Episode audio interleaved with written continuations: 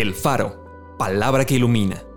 Porciones selectas de la Biblia acomodados como variados y sabrosos alimentos para el espíritu y el alma.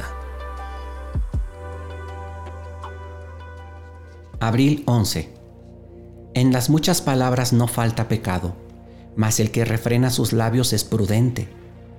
Mis amados hermanos, todo hombre sea pronto para oír, tardo para hablar, tardo para airarse Mejor es el que tarda en airarse que el fuerte, y el que se enseñorea de su espíritu que el que toma una ciudad. Si alguno no ofende en palabra, este es varón perfecto, capaz también de refrenar todo el cuerpo. Por tus palabras serás justificado y por tus palabras serás condenado. Pon guarda a mi boca, oh Señor, guarda la puerta de mis labios. Cristo padeció por nosotros dejándonos ejemplo para que sigan sus pisadas, el cual no hizo pecado ni se halló engaño en su boca, quien cuando le maldecían no respondía con maldición, cuando padecía no amenazaba, sino encomendaba la causa al que juzga justamente. Consideren a aquel que sufrió tal contradicción de pecadores contra sí mismo, para que su ánimo no se canse hasta desmayar.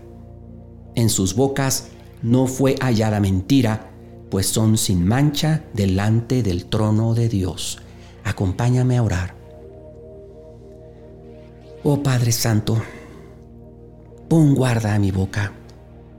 Ayúdame a cerrar la boca cuando de dentro de mí quiere salir ira, quiere salir mentira, quiere salir crítica.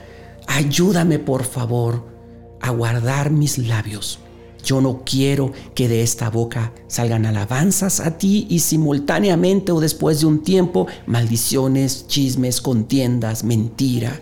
No, Señor. Por favor, ayúdame. Pon guarda a mis labios y ayúdame siempre a hablar bendición, a hablar vida, a hablar lo correcto. Gracias, Señor, porque tú obras en mí y aún cuando quisiera entrar en mí un deseo de, de ira de una manera explosiva, yo sé que tú estarás conmigo y me ayudarás a refrenarme, a tranquilizarme. En el nombre de Jesús. Amén.